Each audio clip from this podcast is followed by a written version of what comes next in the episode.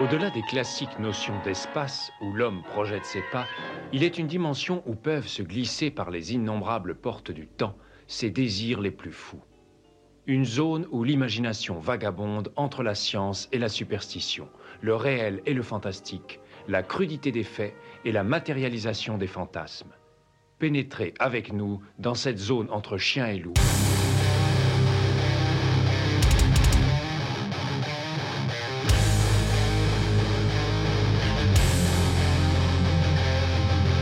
N'éteignez pas votre radio. Ne cherchez pas à baisser le volume. Il est déjà trop tard. Septième dimension envahit les ondes et débarque en mode podcast.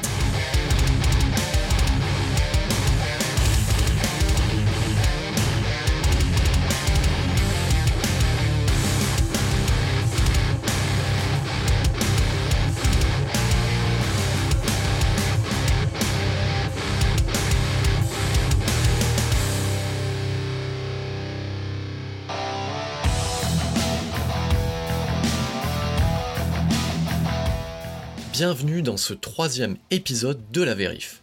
J'avais annoncé un rythme de croisière d'une vérif tous les 15 jours, suivi d'un épisode long par mois, mais il faut croire que cette saloperie de virus a boosté ma créativité.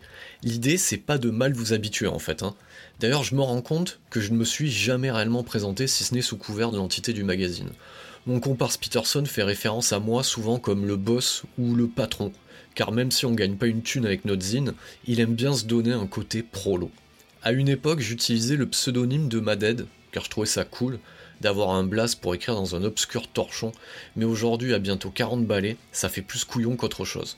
Donc appelez-moi Monsieur Dimension, ou la voix derrière le micro, ou ce que vous voulez, car au final, on s'en fout un peu, non?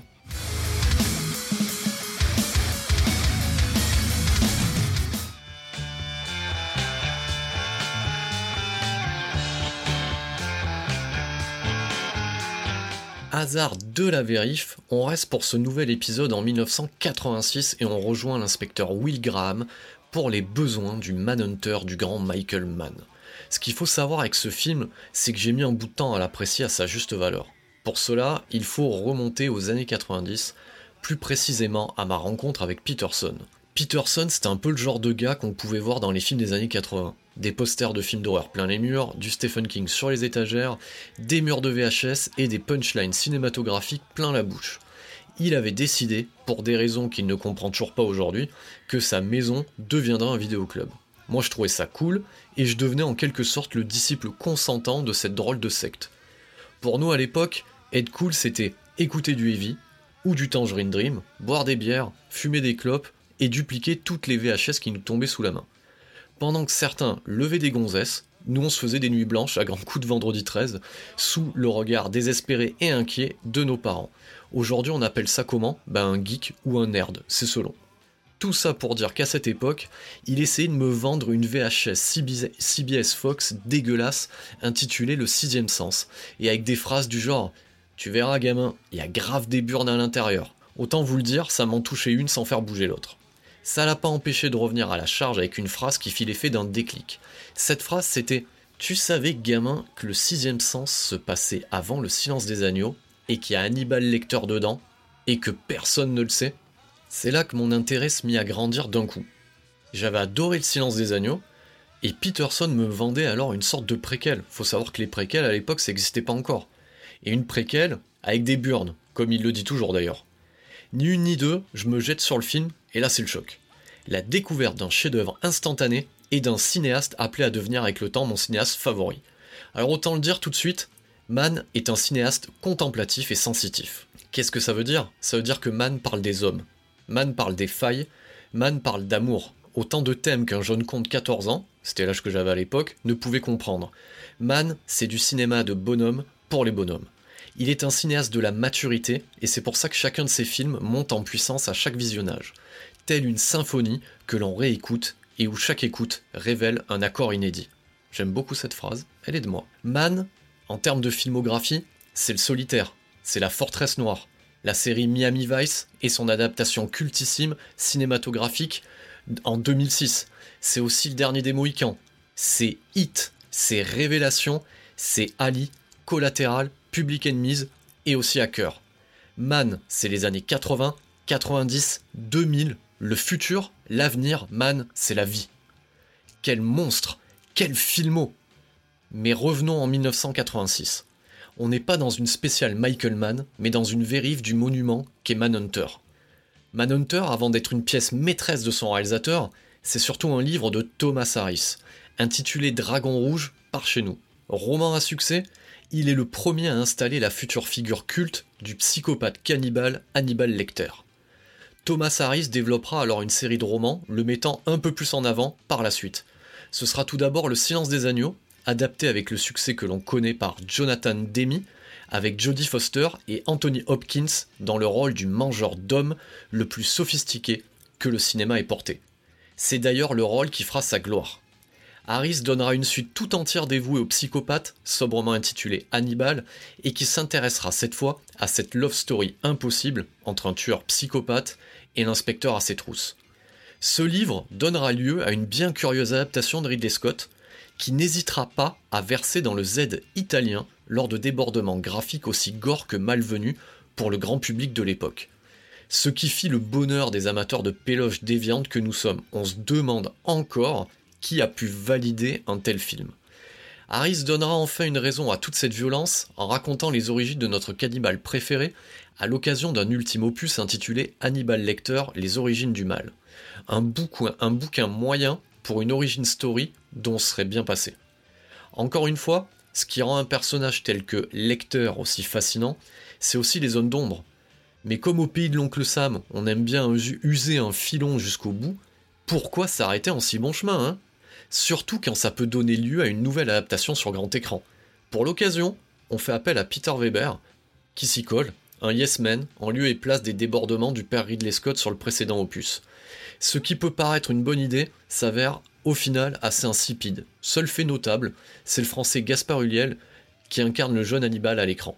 Si les romans de Harris s'arrêtent ici, Hollywood sûrement pas comme si les exécutifs des studios avaient entendu la fameuse phrase que Peterson a prononcée dans sa piole, qui disait Savais-tu que Manhunter se passe avant le silence des agneaux, et qu'il y a Hannibal Lecter dedans, gamin, et que tout le monde s'en fout? À cette question, les exécutifs décident de répondre en commettant l'ultime sacrilège. Un remake, un remake pur et simple de Manhunter, qu'ils appellent Dragon Rouge, pour faire référence au roman, et définitivement effacer l'œuvre de Man. Et pour mieux raccrocher les wagons avec la saga cinématographique, on fait appel à nouveau à Anthony Hopkins dans le rôle de lecteur pour faire le lien. Véritable insulte au film d'origine, et je pèse mes mots, et au cinéma en général, le studio fait appel aux pires tâcherons disponibles, déjà auteur des ignobles Rush Hour et Family Man, et pas encore réalisateur de la purge que fut X-Men 3, je parle bien sûr de monsieur Brett Ratner. Un casting 5 étoiles est réuni pour l'occasion de cette purge. Edward Norton, Ralph Fiennes, Harvey Kettel et Philippe Seymour Hoffman, tous ces gens-là tentent de faire passer la pilule. Quand Ratner ne singe pas directement les plans du film de Mann, celui-ci se vautre dans les grandes largeurs. Au moins, il aura le mérite d'enterrer la franchise pour de bon. Une qualité qu'on lui retrouvera lors de son débarquement chez Marvel. C'est bien simple, hein après son passage, chez les X-Men, il leur faudra plus de 5 ans pour s'en remettre. Maintenant que l'on en sait un peu plus sur l'univers du roman et des adaptations, parlons un peu de Michael Mann et de ce qu'il amène sur ce projet. Mann s'est fait connaître des studios à la fin des années 70 avec un premier film quasi documentaire intitulé Comme un homme libre. Il impressionne tellement avec ce portrait carcéral qu'on lui confie rapidement de quoi mettre en image son vrai premier film, distribué en salle, que sera le solitaire avec James Caan et James Bellucci. Fasciné par les fêlures et la figure du gangster, ce film est l'occasion pour lui d'imposer un style une patte qui s'appuie sur des cadrages d'une extrême précision, des mouvements millimétrés, l'utilisation savante des longues focales pour mieux impliquer son audience au travers de plans cadrés épaules avec toujours un personnage en amorce. Man, c'est aussi une musique synthétique qui se marie avec de longs plans contemplatifs pour ce faire. Il développe une collaboration qui perdurera sur ses films suivants avec le groupe de musique électronique Tangerine Dream. Il n'hésite pas également à ancrer son œuvre dans l'époque à laquelle elle est tournée en insérant les morceaux des groupes qu'il écoute au moment de la gestation du projet. Et ça, ça sera une signature par la suite du style Man. Le solitaire lui rapportera un succès d'estime, à défaut d'un succès public en salle. Il embraye l'année suivante sur La Forteresse Noire, œuvre fantastique et onirique inclassable, et qui sera à la fois sa pire expérience de tournage en même temps que son plus grand bide. Dépossédé du Final Cut par le studio, victime d'un loupé au niveau des effets visuels, le film sera tronqué d'une bonne demi-heure et vite expédié en salle. L'œuvre est aujourd'hui en partie désavouée par son réalisateur en même temps qu'elle est quasiment invisible, si ce n'est dans les tréfonds du net via des repacks VHS de plus ou moins bonne qualité. C'est vraiment le seul cas de figure où je me tolère une copie illégale d'un film étant donné qu'il est introuvable. Frustré et anéanti, Mann s'en va se réfugier à la télévision, là où il fit ses armes au départ. Il se voit confier la production exécutive de la série policière Miami Vice, connue de par chez nous sous le nom de Deux flics à Miami et surtout pour cette mode vestimentaire à base de costumes Armani colorés, assortis de mocassins portés sans chaussettes, car c'est plus confort, vous voyez. Au programme, belle pépé, poursuite en corvette, apéro et instant philosophique, le tout sur fond du In the Air Tonight signé Phil Collins. Michael Mann révolutionne instantanément la série policière et impose de nouveaux standards esthétiques qui feront date on peut dire qu'il invente quasiment le style clipesque et aérien typique des années 80 que l'on retrouvera par la suite dans le cinéma d'un certain Tony Scott par exemple. Miami Vice est un véritable laboratoire visuel et sonore qui voit défiler de nombreux artistes musicaux. Je me souviens d'un plan notamment où nos deux flics débarquent dans une boîte de nuit où le groupe punk de Venice Beach, Suicidal Tendencies, y interprète en live leur fameux titre Institutionalized. Titre que l'on retrouvera en fond sonore d'une scène du Iron Man de John Favreau. Requinqué et revigoré par le succès que rencontre sa série, Mann peut alors de nouveau se tourner vers le grand écran avec l'ambition d'imposer un style nouveau, celui qui fera son succès.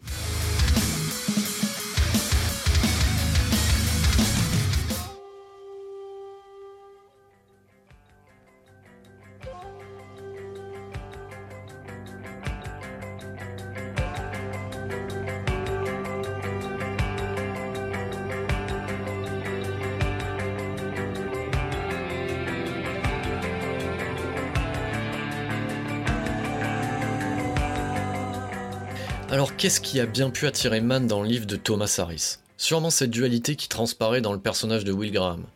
Cette part d'ombre que nous avons tous en nous et qui font notre complexité notre intérêt. Réalisateur américain, Mann n'échappe pas à cette particularité typique de l'oncle Sam qui veut que tout un chacun ait droit au pardon, à la rédemption. Dire de Will Graham qu'il est un héritier de ces grandes figures rédemptrices issues du western américain, genre ultra codifié et ultra populaire outre-Atlantique, il n'y a qu'un pas. Car oui, Manhunter est un putain de western, urbain, opératique, contemplatif. Ce n'est pas pour rien que Mann choisit de renommer son film Chasseur d'hommes, en lieu et place de Dragon Rouge. Son film n'est pas un serial killer movie, mais une chasse, une chasse à l'homme, et ce qui l'intéresse avant tout, c'est la figure du profiler, de cet être qui entre dans la tête de son adversaire, et pour mieux décortiquer ce mode opératoire très particulier, Mann s'évertue à nous faire entrer dans la tête de son personnage principal, au travers de sa mise en scène notamment. Chaque morceau musical utilisé est en lien avec un sentiment éprouvé à l'écran. Écran que l'on retrouve tout au long du film via les bandes VHS que Graham regarde sans cesse pour mieux se mettre à la place du monstre qu'il pourchasse. Manhunter est le premier film de son genre à nous dépeindre avec minutie le travail de profilage. Avant lui, la figure du serial killer pouvait se résumer à Jack l'Éventreur ou au slasher qui commençait à pulluler en salle au début des années 80. Mais le monstre n'était jamais un monsieur tout le monde. Les monstres qu'a en tête l'auteur original, c'est-à-dire Thomas Harris, sont Ted Bundy ou Henry Lee Lucas, des monstres à visage humain. Voilà déjà l'une des premières grandes nouveautés du métrage, une chasse à l'homme qui joue sur les faux semblants. Cette chasse à l'homme débute déjà à contre-coeur, quand l'inspecteur incarné par Dennis Farina, c'est un ancien flic Dennis Farina et transfuge de la série Miami Vice. Donc son personnage vient chercher l'un de ses ex-agents, Will Graham, qui coule une retraite paisible en Floride. Will Graham est un profiler, c'est-à-dire un enquêteur capable de dresser un portrait psychologique d'un criminel adepte de crimes rituels et compulsifs selon un mode opératoire répétitif. Le profiler, c'est un inspecteur rompu aux méthodes les plus élaborées pour traquer les serial killers. Will s'est volontairement mis à l'écart suite à sa précédente enquête. C'est lui qui a mis sous les verrous le célèbre Hannibal Lecter, psychopathe cannibale, non sans y laisser des plumes. Des séquelles autant physiques que mentales, car pour attraper un psychopathe aussi malin que Lecter, Will a dû se mettre à sa place, éprouver ce qu'il éprouve, être le monstre à la place du monstre. Mann a l'intelligence de ne jamais recourir au flashback pour expliquer cet état de fait. Le jeu de William Peterson et de nombreux dialogues bien sentis se chargeront de laisser le spectateur imaginer, combler les trous.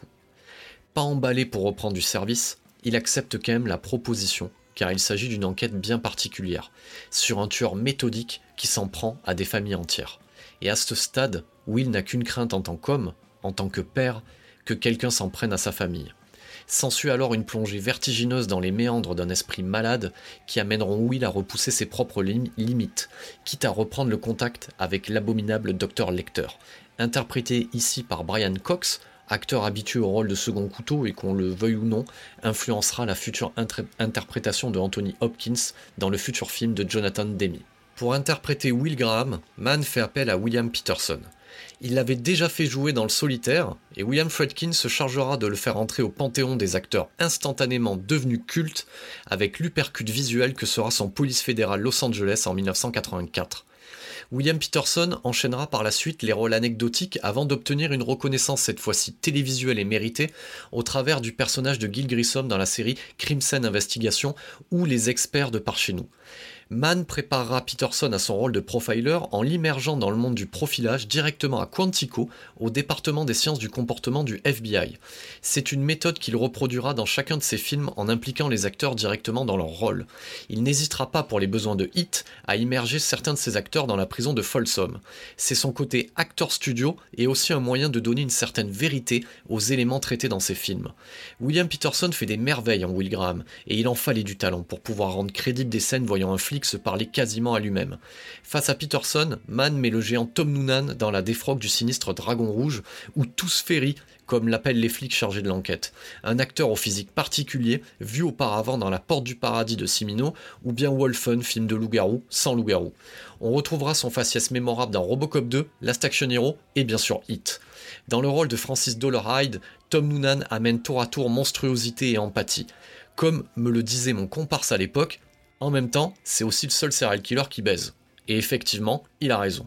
Quand le personnage de Noonan fait son entrée dans le film, c'est-à-dire au bout d'une grosse demi-heure, il y est présenté comme la face inversée de Will Graham, et c'est là toute la force de la progression psychologique des personnages mis en scène par Michael Mann. Je veux dire par là que Dollar Hyde aura une évolution qui l'amènera quasiment à la rédemption au travers d'une histoire d'amour touchante que les vieux démons finiront par rattraper, l'enfermant à jamais dans une seule issue possible, la mort. Et qui mieux qu'un autre inadapté social pour abréger ses souffrances? Vous l'aurez compris, Manhunter tutoie des sommets psychologiques, narratifs, mais aussi visuels, de par le choix des décors, leur éclairage, le travail sur les ombres, mais aussi le rythme. Tout ceci est uniquement question de rythme. En témoigne cette fabuleuse scène finale d'affrontement qui évolue au fur et à mesure du morceau rock psyché de Iron Butterfly, c'est-à-dire le célèbre In Gada Davida. Lors de cette scène, on touche quasiment au sublime. Oui, Manhunter est un chef-d'œuvre. Oui, il est une pièce maîtresse de l'œuvre de Michael Mann et du cinéma américain tout entier. Et oui, il enfonce en long, en large et en travers l'ignoble remake signé Brett Ratner. Le personnage de Will Graham refera surface en 2013, à l'occasion de, de, la série Hannibal, produite par Brian Fuller pour NBC. Si la série réussit son pari de rendre justice à toute la complexité du personnage créé par Thomas Harris, notamment au travers du jeu du génial Matt Mickelson, Will Graham est quant à lui mal servi par le jeu tout en jérémiade d'un Hugh Dancy en mode trauma. Comme le dirait mon comparse Peterson, un Will Graham, ouais, mais sans les burnes.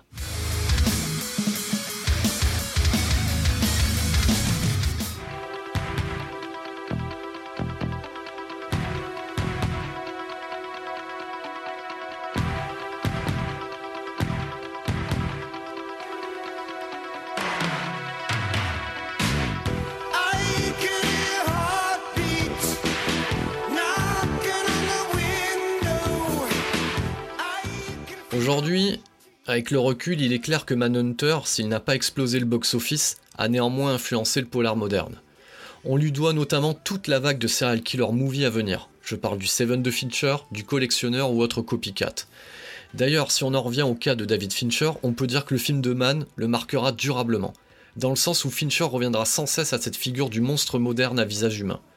Au travers de Zodiac, puis de son remake de Millennium, et en passant par Gone Girl. Et que dire de cette somptueuse série dédiée à la naissance du département des sciences du comportement du FBI, intitulée Mindhunters, produite par Fincher pour Netflix, si ce n'est un bien bel hommage au film de Michael Mann. Man, quant à lui, ne rencontrera pas le succès escompté avec Manhunter. Trop contemplatif, trop esthétique, trop en avance sur son temps en fait. Il lui faudra pas loin de 6 ans avant de refaire un long métrage. Aujourd'hui, nous pouvons redécouvrir son Manhunter grâce au travail formidable de restauration opéré par l'éditeur français ESC Distribution.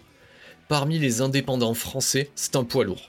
Il est derrière les éditions fastueuses du coffret Fantasme, du coffret Hellraiser Trilogy, du coffret Amityville, du coffret ultime pour le zombie de Romero, des éditions de perles telles que le Cabal de Clive Barker, le premier Chucky signé Tom Holland et de nombreux autres inédits que nous ne tarderons pas à détailler dans une émission spéciale dédiée à l'édition Blu-ray française.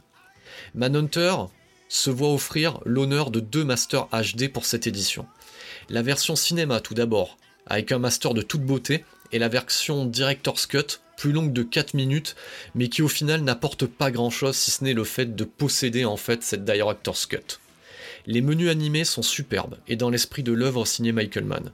De nombreux bonus sont repris de chez l'éditeur américain Shoot Factory, notamment les interviews des acteurs principaux. D'autres bonus typiques à cette édition sont quant à eux produits pour l'occasion et permettent d'en savoir un peu plus sur Michael Mann et ses choix esthétiques et musicaux. Pour parfaire le tout, les disques viennent s'insérer dans un digipack de toute beauté, assorti d'un indispensable pour tout fan de Man, un livre signé Mark Tudek, ancien journaliste à Mad Movies, et qui reprend l'ensemble de la filmographie du réalisateur point par point. ESC Distribution marque un grand coup avec cette édition qui sera plus ou moins un maître étalon pour les éditions qui vont suivre chez l'éditeur. Actuellement en rupture de stock, l'édition a vu son prix s'emballer, passant de 40 euros à pas loin de 100 euros sur les sites spécialisés. Rien ne dit qu'après la crise que nous vivons actuellement, l'éditeur ne remette pas l'article en stock le temps de quelques exemplaires. En tout cas, c'est un must-have, et cette édition porte en tout cas bien son nom, celle de Cult Édition Ultimate. C'était la troisième vérif signée 7ème dimension. Notre créneau à nous, c'est le cinéma de genre. Merci pour votre écoute et à très vite.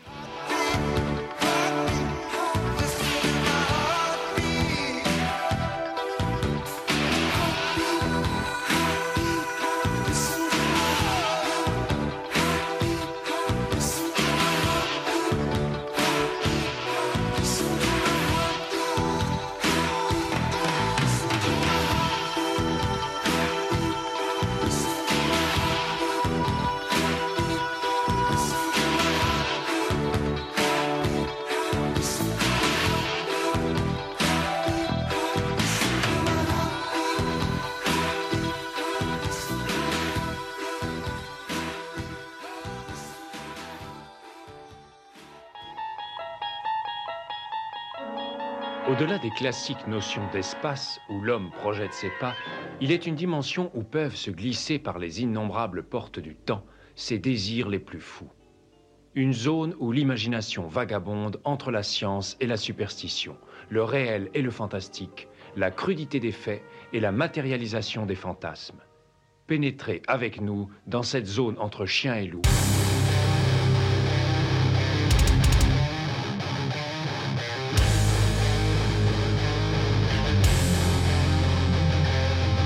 N'éteignez pas votre radio.